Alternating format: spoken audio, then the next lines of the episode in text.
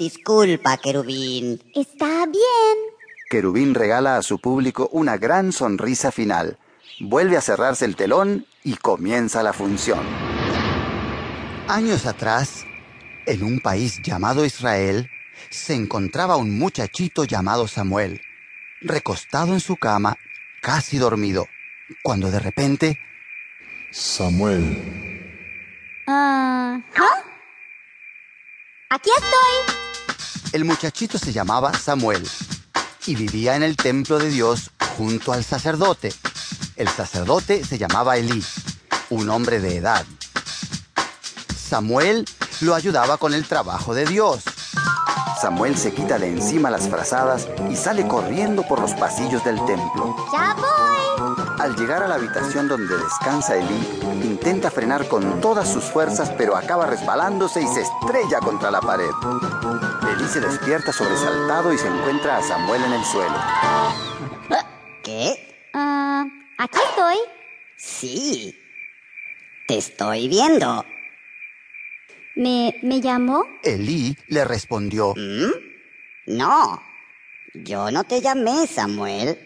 Vuelve a acostarte. Samuel regresó a su cama.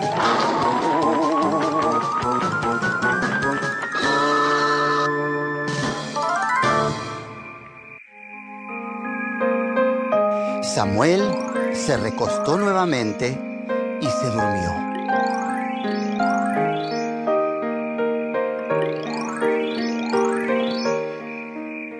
De repente, Samuel. al instante, Samuel vuelve a despertar. Aquí estoy.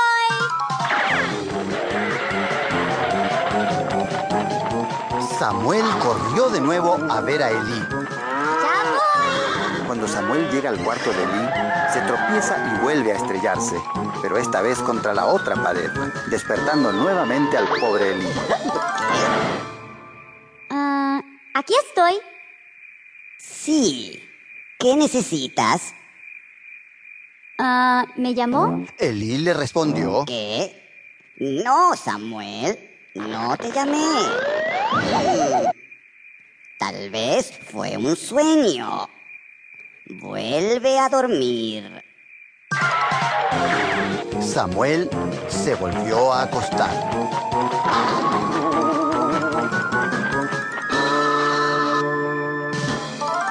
Samuel regresó a su cama y se durmió.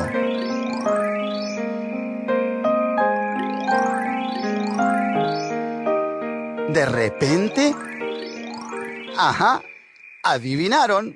Samuel. Por tercera vez, Samuel toma carrera a través del templo y llega a la recámara de Eli, jadeando y casi sin aliento.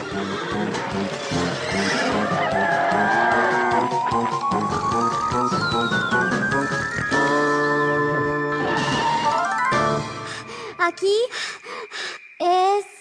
estoy. ¿Me, me llamó? Finalmente, Elí concluyó que tal vez el Señor estaba llamando al muchacho y le dijo, Samuel, ve recuéstate de nuevo. Y si vuelves a oír la voz, di, háblame, Señor, tu siervo te escucha. De acuerdo.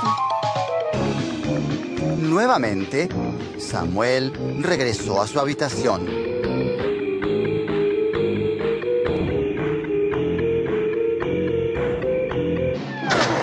Pronto, Samuel.